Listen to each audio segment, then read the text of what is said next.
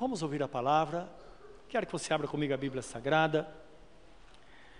No Evangelho de Marcos, no capítulo 4, para a nossa leitura. Depois nós vamos orar, vamos receber a unção e vamos para os nossos lares, debaixo da graça do Senhor.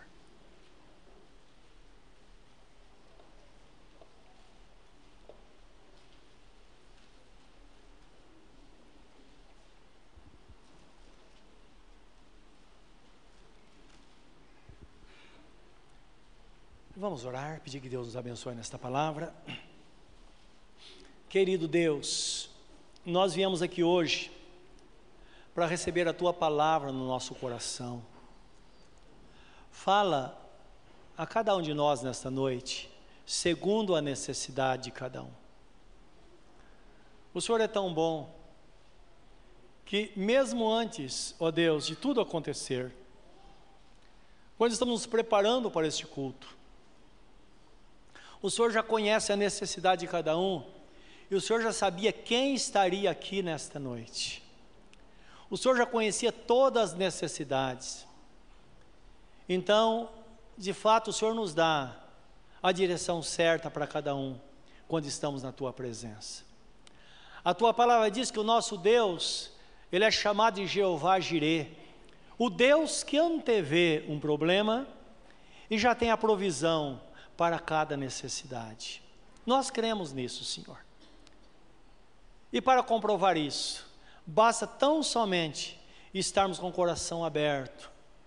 Que o nosso coração seja qual salva de prata, que está preparada para receber uma maçã de ouro. Isso está escrito na tua palavra. Maçã de ouro é a tua palavra, salva de prata é o nosso coração. Esta combinação perfeita fará com que a bênção do Senhor se adeque perfeitamente à nossa necessidade e a nossa necessidade também se adeque à Sua palavra, Senhor. Meu Deus, bendito estando desta forma, nós seremos abençoados. É como uma santa semente que é lançada numa terra perfeita.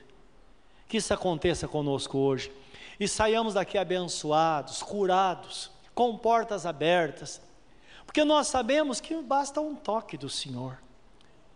Como disse aquele pai que orava pelo seu filho e pediu somente uma palavra do Senhor. E o Senhor disse: Vai, porque o teu filho vive. E no outro dia, quando chegou em casa, ele constatou que exatamente no momento em que o Senhor disse: Vai, teu filho vive, naquela mesma hora a febre passou. Sabemos deixar escrita esta palavra para nos animar, para mostrar que o Senhor tudo pode, mas também que tudo é possível àquele que crê. Muito obrigado por esta verdade no nosso coração hoje, em nome do Senhor Jesus. Amém, Senhor. Amém. Vamos ler do versículo 30 ao 34 sobre as parábolas de Jesus. E dizia: A que assemelharemos o reino de Deus? Ou com que parábola o representaremos?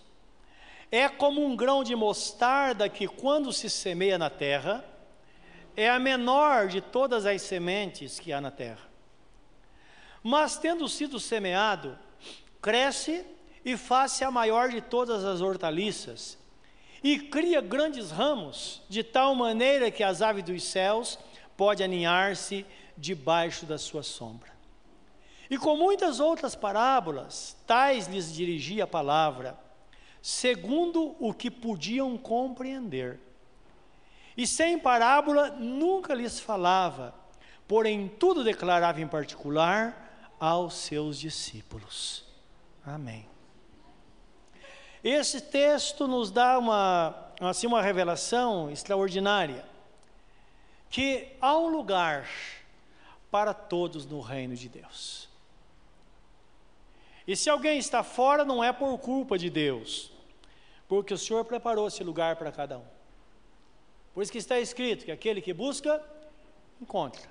Aquele que pede, recebe, e aquele que bate, lhe será aberto.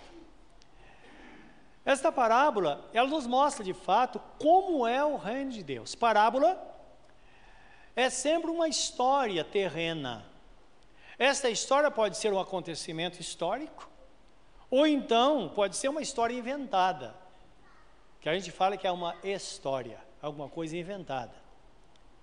Mas, uma vez entendida, ela traz consigo um ensinamento de de, de cunho espiritual. Não só espiritual, pode ser um, um ensinamento de cunho ético ou então moral. Mas a finalidade, é sempre nos ensinar. Que o propósito de Deus é que o seu povo seja ensinado porque somente uma pessoa ensinada é que pode realmente seguir o caminho certo, não é? Sem errar, vai estar dentro do propósito divino. Bem diz a Bíblia Sagrada, no livro de, de, Isaías, capítulo 48, versículo 17 e 18, o nosso Deus diz assim: Assim diz o Senhor, o teu redentor, o Rei de Israel, que te ensina o que é útil e que te mostra o caminho que deves andar. O nosso Deus, ele faz isso. Isso no versículo 17. Versículo 18, há uma alimentação divina. Ele fala: Ah, se tivesse me dado ouvidos, então a tua paz seria como um rio, e a tua justiça como as ondas do mar. Então, indicando que nós recebemos o um ensinamento, Deus conhece o futuro, e Ele sabe o que vai, ou qual será a nossa atitude, muitas vezes de arrependimento lá na frente, que às vezes nós falamos lá, puxa, por que, que eu segui esse caminho? Não poderia ter seguido outro? Então, esse é o lamento de Deus. Por isso está escrito: quando ouvires a voz do Senhor teu Deus, não endureças o teu coração. Porque o ensinamento vem e nós precisamos, uma vez compreendendo. E esta compreensão deve ser tão clara, meus irmãos, que quando ouvimos a palavra, nós precisamos ter a, a consciência de que temos o direito de dizer não. Ou então dizer sim. Porque a indiferença significa que estamos dizendo não. Não é? E Deus espera que digamos sim. Então, mesmo sendo o direito de cada um de não receber a palavra, mas nós sabemos que somente a palavra é que vai trazer, trazer vida. Jesus fala assim: que o ladrão veio para matar, roubar e destruir. Mas eu vim, disse Jesus, para que tenham vida e a tenham em abundância. Isso todos nós precisamos compreender com toda clareza, porque assim nós vamos saber uh, o caminho, a direção a tomar. Então o texto fala que tudo começa com uma, com uma, uma pequena semente. O Jesus fala de um grão de mostarda. Isto é, tudo começa com uma palavra que nós temos consciência que Deus está falando conosco e uma atitude. Então a palavra vai nos motivar a tomar atitude. E quando nós tomamos uma atitude, então nós somos salvos. Por isso que está escrito que, que aquele que invocar o nome do Senhor será salvo. Porque aquele que nele crê jamais será confundido. Agora, a Bíblia Sagrada nos fala, 1 Pedro, capítulo 1, versículo 23, fala que a palavra é uma semente incorruptível, é uma semente pura. E ela tem um poder não somente de salvar, isto é, de nos transportar para a eternidade, porque nós aceitamos a justiça divina e reconhecemos que Jesus morreu por nós, para que por meio dele nós pudéssemos ter a nossa salvação sem nenhum mérito, simplesmente porque nós, nele nós cremos. Cremos nele, entregamos nossa vida a ele e ele nos dá o poder de nos, nos tornarmos filhos de Deus. Creiam que em toda a história da igreja, muitos aceitaram e muitos rejeitaram. Livro de João, capítulo 11 e 12 diz assim: Jesus veio para aqueles que eram seus, mas os seus não receberam. Está falando do povo judeu. Mas a todos quantos o receberam, deu-lhes o poder de serem feitos filhos de Deus, a saber aqueles que creem no seu nome, os quais não nasceram pela vontade humana, mas sim nasceram pela vontade de Deus, porque é um nascimento espiritual que somente Deus pode fazer. Então Jesus explica tudo isso nesse texto. O papel da palavra é, é fazer com que uma mudança comece a se acontecer. Então o texto fala que com o tempo, Com o tempo, aquela pequena semente plantada, o texto fala que ela se transforma numa grande hortaliça, com muitos ramos e com grandes sombras que ampara muitas pessoas. Jesus está falando do, do reino, a relação de Deus com os homens. Então guarda bem. Então o texto fala que uma pequena semente recebida é como se fosse uma fagulha, não é que vai produzir um grande incêndio. Então vai crescer uma hortaliça grande, não está falando uma grande árvore, porque na verdade a mostarda não dá uma grande árvore, ele está falando uma grande hortaliça, não é? Que produz muitos ramos com grandes sombras, porque ela se alastra, e que vai amparar muitas pessoas. Deu para entender? O papel da parábola, na verdade, é mostrar o caminho, não é? Sempre quando estamos diante da palavra de Deus, sempre vem essa pergunta: e agora o que eu devo fazer? Isso desde o início. A dúvida pode produzir um questionamento, e no questionamento nós vamos ter obrigatoriamente a resposta. E não precisamos ir longe, porque a palavra interpreta a própria palavra. Então nós vemos, livro de Atos, capítulo 2, 36 em diante, quando o apóstolo São Pedro está falando, logo após o, o Pentecostes, ele fala ao povo de Israel: a Jesus Nazareno, ou o Senhor Jesus, o Nazareno, a quem vocês crucificaram, Deus o fez Senhor e Cristo. Isso levou os judeus a pensarem. E eles chegaram para os apóstolos e disseram: varões irmãos, o que devemos fazer? Ele diz: crê no Senhor Jesus, convertam-se, sejam batizados, para que vocês encontrem refrigério para a alma e se livrem dessa geração perversa, e vocês receberão a promessa do Espírito Santo. Porque a promessa do Espírito Santo, porque no Espírito Santo estão contidas todas as bênçãos de Deus.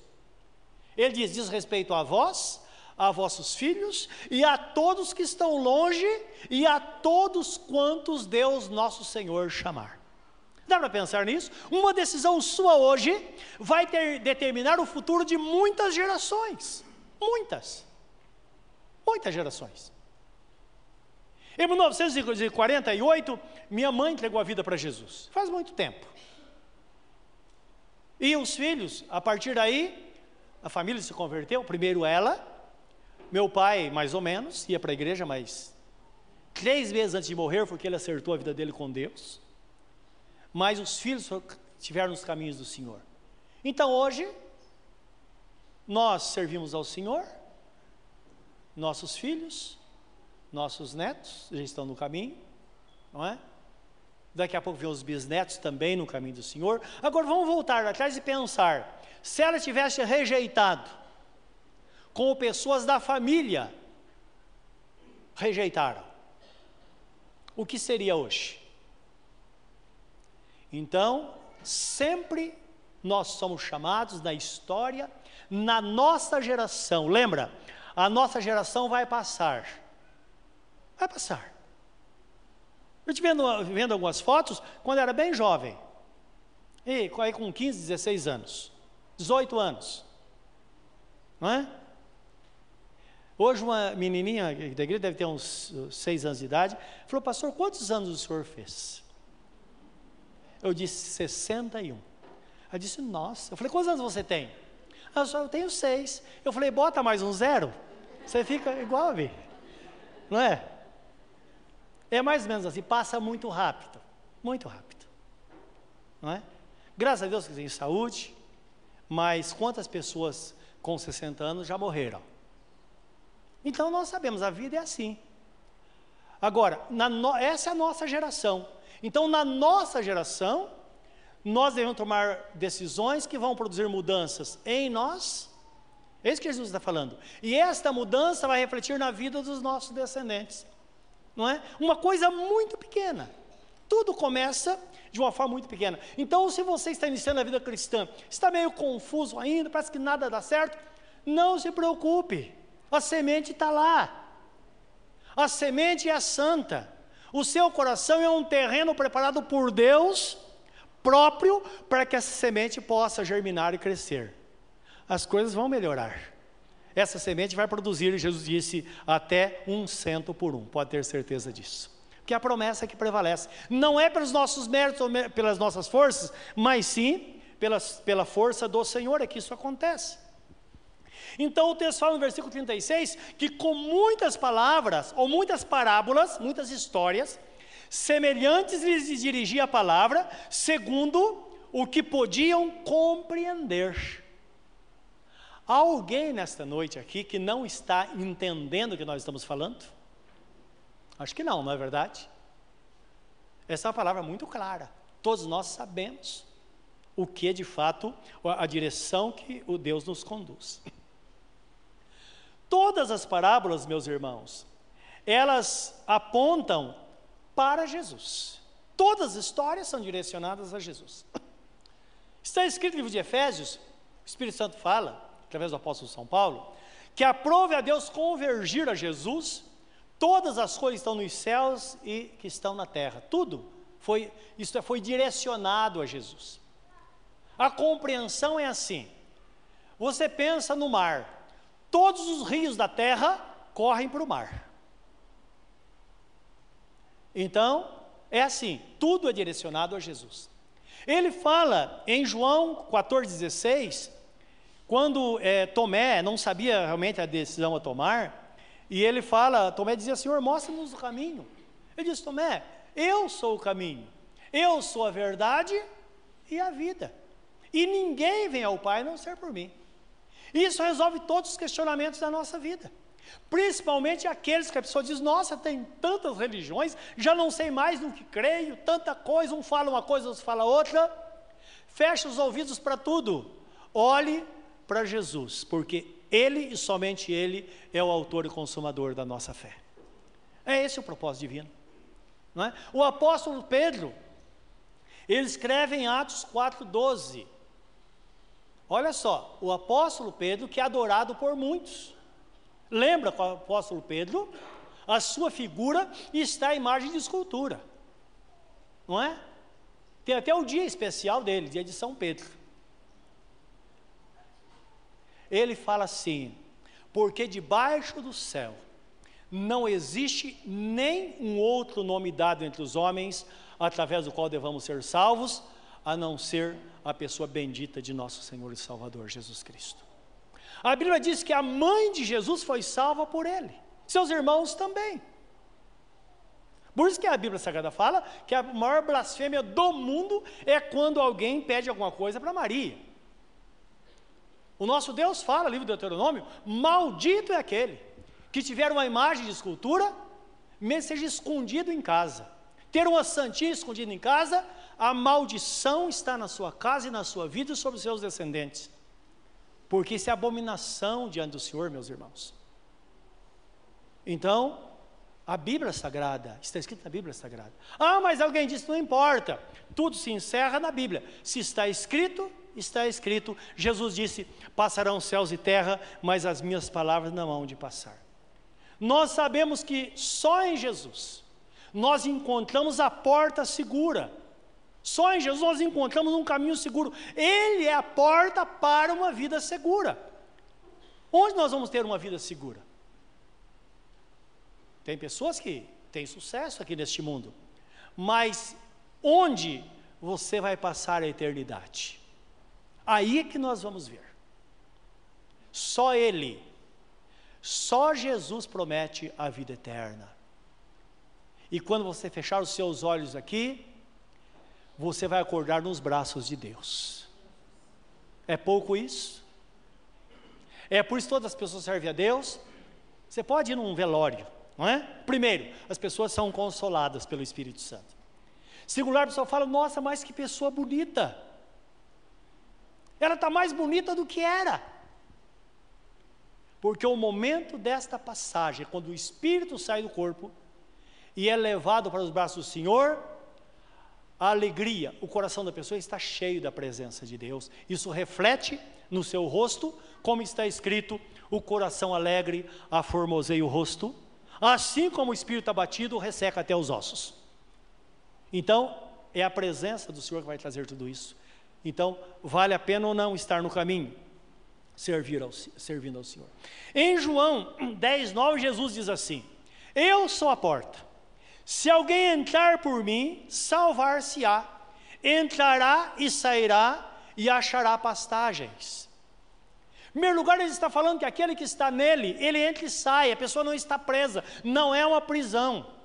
Não é simplesmente uma religião dentro do termo da palavra que se usa por aí, porque na verdade religião significa religação.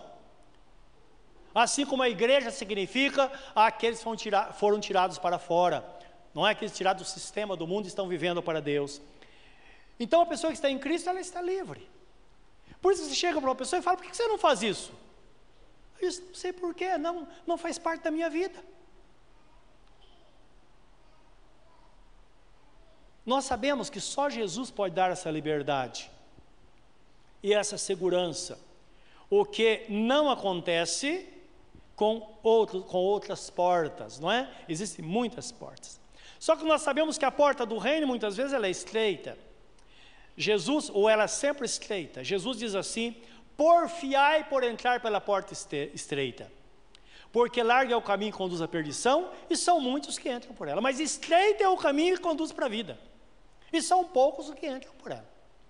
Então nós sabemos que o, o verbo porfiar significa uma disputa.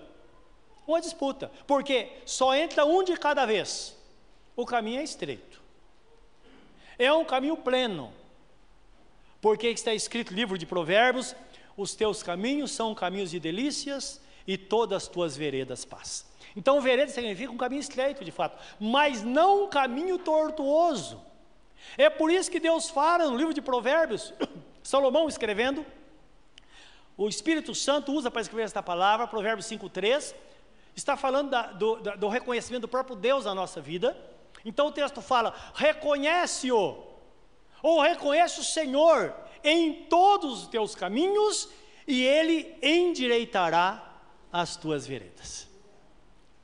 Porque o caminho é estreito, não pode ser tortuoso, mas é um caminho que vai nos levar de fato à eternidade, conforme está escrito na Bíblia Sagrada. Nós sabemos que uma pessoa firme na fé, meus irmãos, ela sempre vai amparar muitas pessoas. Quantos daqui foi o primeiro da família a se converter ao Senhor e hoje muitas pessoas já são salvas? Dá um sinal. Olha quantas pessoas. Minha vida também. Não é? Isso minha mãe se converteu, hoje toda a família é salva. É assim, uma pessoa a princípio, pode ser uma plantinha bem tímida, com a mostarda, uma semente muito pequena, que às vezes uma pessoa desacreditada, fala, você, não é? Você acha que Deus pode fazer alguma coisa através da sua vida? E de repente ele começa a tomar corpo, sua vida começa a mudar, você começa a crescer em todas as áreas da vida, você descobre que você não precisa tanto das pessoas, a não ser da comunhão. Porque agora o Espírito Santo vai conduzir a sua vida. E as coisas começam a acontecer desta forma, nós começamos de fato a amparar, a abrir caminho para outras pessoas, para que elas se convertam. Em Atos 16, 31, a palavra fala assim: que há uma grande promessa a esse respeito. E a promessa está descrita nesse texto, onde o apóstolo Paulo fala a um carcereiro. E nós conhecemos bem a história que ele foi preso e de repente houve uma grande libertação de Deus, um terremoto e ele ficou livre. E o, o carcereiro sabia que Deus estava ali. E ele fala com o carcereiro, o carcereiro fala: Senhores, o que eu devo fazer para ser salvo? Porque estava Paulo e Silas lá. E eles disseram: Crê no Senhor Jesus será salvo tu e tua casa. Fácil assim? Sim, simples assim. Crê no Senhor Jesus Cristo será salvo, tu e tua casa. Sua casa é um problema, sua família é um problema? O caminho é esse. Deus não usa grandes coisas, é uma pequena semente, é a presença dEle, é a permanência, é a firmeza, é o crescimento, é questão de tempo, as coisas começam a acontecer, porque o nosso Deus, Ele é o Senhor de todas as coisas. Portanto, meus irmãos, ou meu irmão, não se preocupe, como sua vida será transformada e nem como a sua família terá um novo destino. Isso não é competência nossa, porque nós pensamos, mas o que eu devo fazer?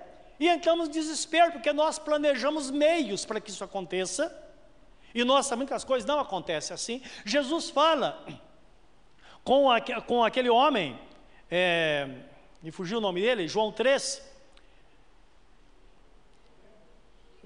Nicodemos, obrigado. Principal da sinagoga. Então o homem chegou a Jesus e disse: Senhor, o que devo fazer para ser salvo? O que eu devo fazer?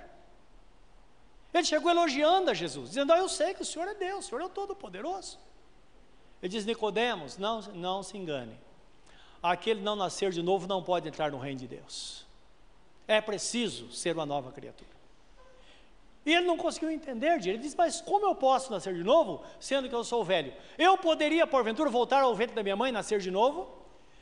Jesus diz: Nicodemos, uma coisa eu te digo: aquele que é nascido da carne é carne, o que é nascido do espírito é espírito. E nós brincamos às vezes: Deus não tem neto, ele tem filhos. Porque para ser salvo preciso entregar-se a Jesus. Não é porque a mãe é salva que o filho vai ser salvo, ou que o pai é salvo, que é preciso cada um, num dado momento, se render à pessoa bendita de nosso Senhor Jesus Cristo. E no final ele diz: aquele que é nascido de novo, nascido da água e do Espírito. A água significa a palavra, mas também significa a ação do Espírito Santo na vida de uma pessoa. A água também significa que uma pessoa salva, ela vai ser batizada e vai aí, é, como diria, ratificar, autenticar a sua relação com Deus. Ela vai ser crente para valer, porque não dá para ser crente no anonimato. Ou você é, ou você não é. É preciso servir ao Senhor. É isso que Ele espera de nós. E Jesus diz no capítulo, no versículo 8, capítulo 13 de João, ele diz assim: aquele que nasce de novo é como o vento, que não se sabe de onde vem nem para onde vai, no entanto, ouve-se a sua voz. Então o vento está passando. Assim é aquele que está no reino. Olha para você que está em Cristo, quantas mudanças já aconteceram na sua vida até aqui? Quantas? Você planejava estar em um lugar, está em outro. Você pensar em morar em um lugar, está morando em outro. As mudanças acontecem porque, a partir do momento que nós colocamos nossa vida em Deus, Ele passa então a nos conduzir, porque aqueles que são de Deus são guiados pelo Espírito Santo de Deus. Está em Romanos capítulo 8, versículo 14. Aqueles que não são de Deus também são guiados. O texto fala, livro de Efésios capítulo 2, versículo 3 ao 5 diz que aqueles que não são de Deus, eles são dirigidos pelo príncipe da potestade do ar, que é o espírito que atua nos filhos da desobediência. É uma influência maligna na mente da pessoa. A pessoa é dirigida pelos seus pensamentos. Ela pensa e faz, pensa e faz. E é por isso que muitas pessoas se dão mal na vida. Uma hora ela está lá em cima, outra hora está embaixo. Uma hora ela pensa que é o maior, daqui a pouco está no fundo do poço. Isso não acontece com aquele que está em Cristo, ele tem estabilidade porque Jesus Cristo disse: Eu nunca te deixarei e jamais te desampararei. Irmãos, não é maravilhoso isso? Essa é a promessa que Deus tem para você individualmente. Essa não é uma palavra coletiva, mas é uma palavra individual para cada um de nós. É a bênção de Deus prometida a cada um de nós. Portanto, basta crer. Basta crer no Senhor de todo o coração. Algumas pessoas que foram ensinadas que alcançam o favor de Deus pelo merecimento. Elas muitas vezes se dão mal. Ela fala, ah, puxa, quando está sofrendo, mas eu não mereço isso. Não é? Quando está bem, eu também não mereço isso. Então ela vai tudo pelo merecimento. Porque ela tem a ideia de que se ela fizer algo, ela vai ganhar pontos na presença do Senhor. E é uma palavra também para nós como igreja.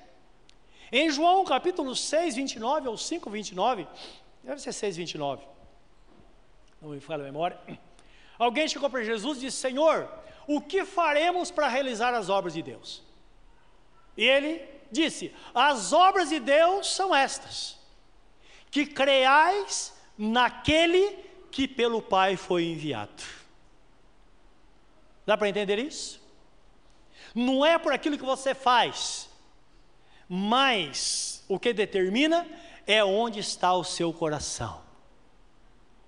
Porque onde estiver o teu tesouro, ali estará o teu coração. Se Jesus for o foco da sua vida, for o bem maior, tenha certeza que a bênção de Deus virá sem detença sobre a sua vida, porque é isso que ele espera. É por isso que está, está, está em Mateus 6,33, buscai, desculpe, em primeiro lugar, o reino de Deus e a sua justiça, e todas essas coisas serão acrescentadas. Que coisas? Tudo aquilo que nós precisamos para suprir as nossas necessidades. Todas elas virão a nós.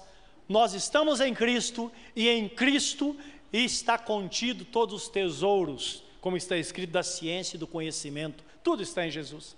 Ele tem um mapa da mina. Se você busca Jesus todo o seu coração, a sua vida de fato estará sempre debaixo da bênção. Se entrega a Jesus e continua crendo nele. Talvez você esteja aqui hoje, você nunca entregou sua vida a Jesus. Entrega. É quando você fala, Senhor, eu estou aqui, eu quero entrar no teu coração, eu quero que o Senhor entre no meu coração. Ele fala em Apocalipse 3,20: Eis que estou à porta e bato, se alguém ouvir a minha voz e abrir a porta, eu entrarei na sua casa e serei com ele e ele comigo. E no final ele termina: quem tem ouvidos para ouvir, ouça. Não é só deixar passar, significa uma palavra e uma atitude que vai mudar de fato a vida desta pessoa. Então é isso que vai fazer com que as coisas sejam transformadas na nossa vida. Em Marcos 26 a 29, o texto fala aí que tudo será feito automaticamente. Isso é, não é que a sorte vai estar presente, o Espírito Santo vai estar presente ali. Porque a Bíblia nos diz, livro de Zacarias, capítulo 7, está escrito: não por força, deve ser 4, 7, não por força nem por violência, mas pelo meu espírito, diz o Senhor dos Exércitos. Então tudo, tudo acontece porque a graça de Deus está sobre nós. Quantas pessoas inteligentes não conseguem nada na vida? Você estuda para um concurso, por exemplo, um ano inteiro. Na hora que você vai fazer o concurso, você dá um branco e você não passa. Não é assim?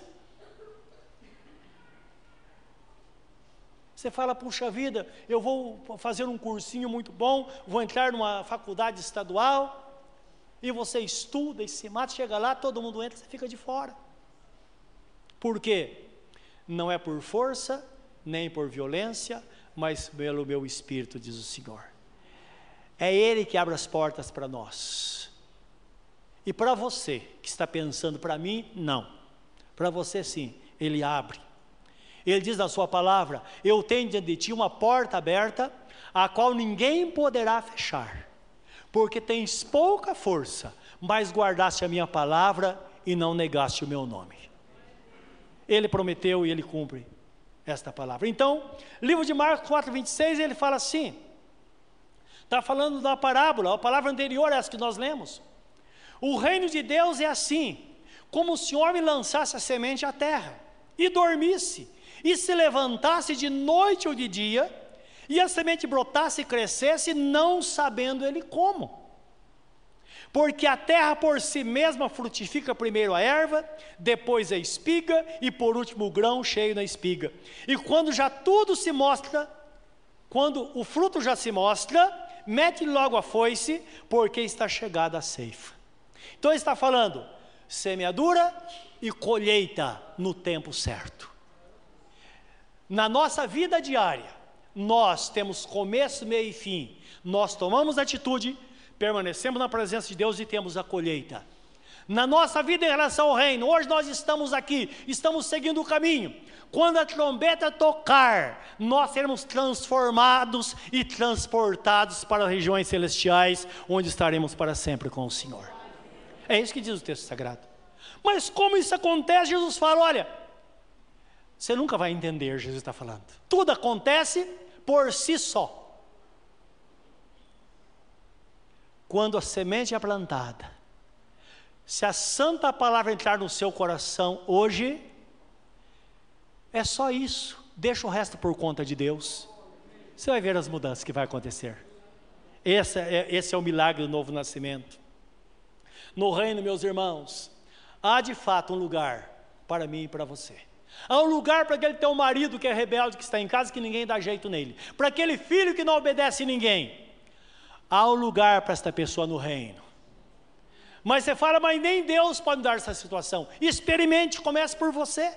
E você vai ver que essa pessoa será alcançada em cumprimento da palavra, porque Jesus Cristo disse: passarão céus e terra, mas as minhas palavras não vão de passar. Livro de Mateus 8, 25, 8, ou melhor, 11, 28, Jesus fala assim: Vinde a mim, todos vós que estáis cansados e oprimidos, e eu vos aliviarei. Tomai sobre vós o meu jugo e aprendei de mim, porque sou manso e humilde de coração, e achareis descanso para as vossas almas, porque o meu fardo é leve e o meu jugo é suave. Pode ter certeza, o fardo de Jesus sempre vai ser mais leve do que aquele que você está carregando. Pode ter certeza disso. Curva o seu semblante nesta hora. Vamos pensar nesta palavra. Venha Cristo nesta noite. Entrega a sua vida a Ele.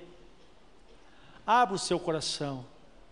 Tome palavras e fala com Ele. Diz a Ele: Senhor, eu quero. Senhor, eu me entrego nesta noite. Senhor, eu me rendo a Ti nesta noite.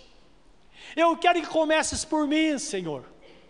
Eu quero que alcances cada membro da minha família. E ele vai dizer: Filho, assim será. Será feito conforme a sua fé.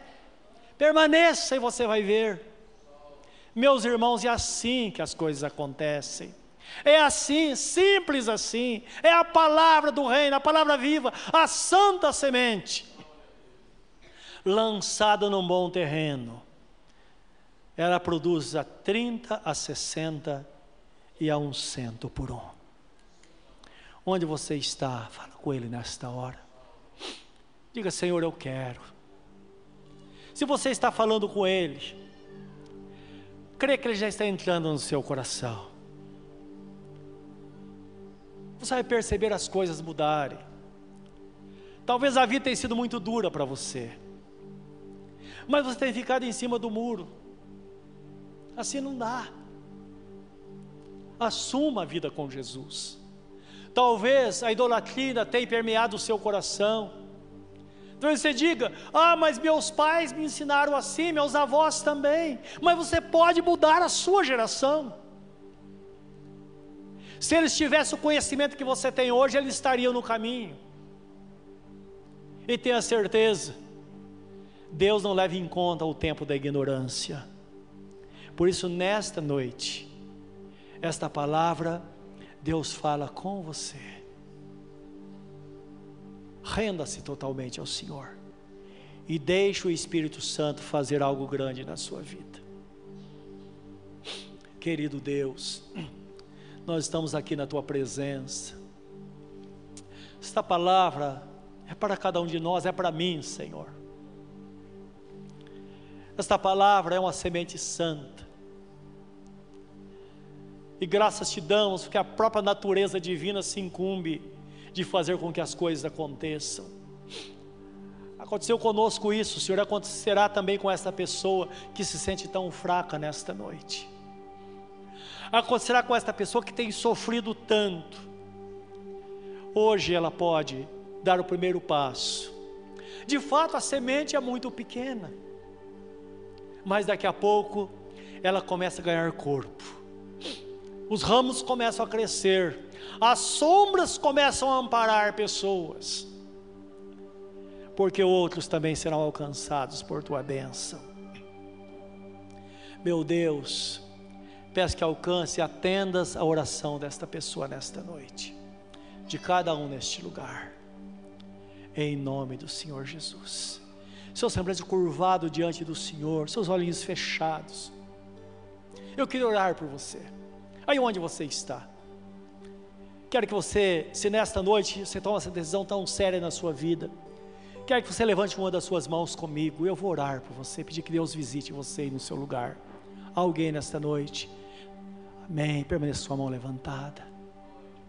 Querido Deus, alcance esse coração nesta hora. eu sei que tu já estás neste coração. Porque antes que, antes que ela levantasse a sua mão, seu coração já estava aberto. Meu Deus, porque antes que tomemos atitude, a fé já está no nosso coração, porque a fé que nos move a atitude. Agora nós oramos em favor desta vida, Senhor. Cada um receba a plenitude da tua graça, e certamente a semente está no terreno. Agora deixamos por conta do Senhor. E sabemos que as coisas vão de acontecer conforme a tua vontade e o poder da tua palavra, no nome santo de Jesus. Amém, Senhor. Amém.